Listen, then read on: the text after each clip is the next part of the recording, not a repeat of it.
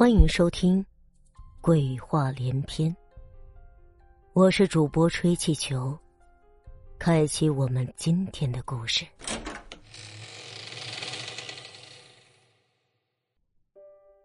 恶鬼寻替身二，瘦皮猴得意的拍了拍陈大毛的肩膀：“大毛哥，你瞧瞧这鸡啊，都是我们兄弟们开的。”专门招待游客，招待外地人，钱好赚，村里人又不来，当然不知道啊。走走走，我请你吃南北大菜，好酒管够，朋友一起才有意思啊。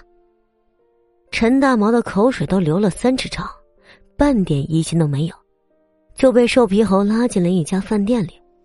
瘦皮猴轻车熟路，流水般报了一堆菜名，都是陈大毛没有听过的山珍海味。上来的碟碗堆满了眼前的一张大圆桌，陈大毛哪里还用瘦皮猴招待呀？尖着嘴，专挑油水大的吃，汤汁顺着下巴脖子往下淌，他也顾不上擦。那个瘦皮猴看着陈大毛吃的不亦乐乎，笑得越发开心，自己倒是一口都没动。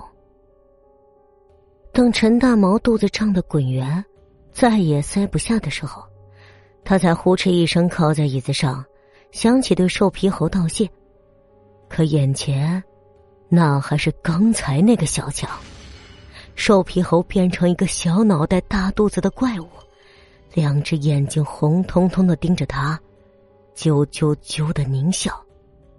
陈大毛吓得腿发软，张嘴就想大叫，只觉得嗓子发紧，伸手一摸。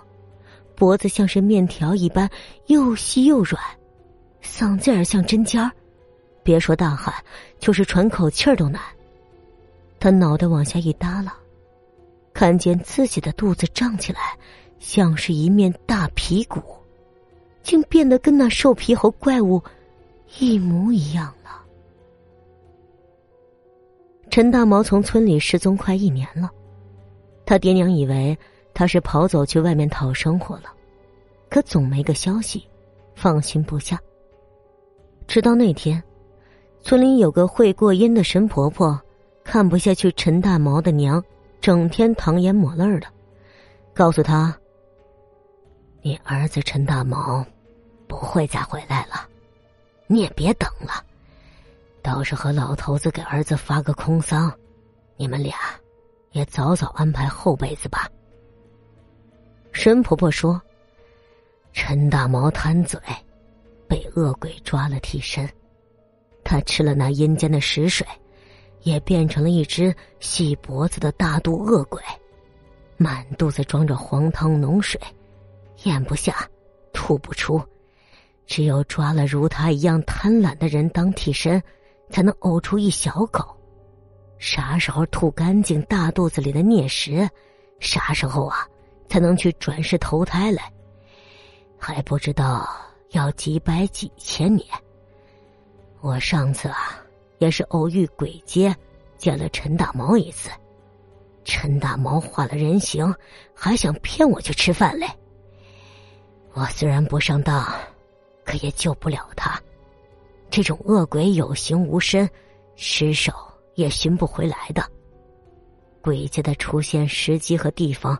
都变幻莫测，活人避之不及，谁敢主动去寻呢？